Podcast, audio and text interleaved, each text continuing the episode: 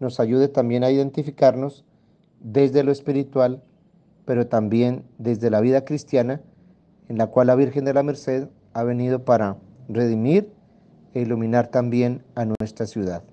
Muchas bendiciones para todos.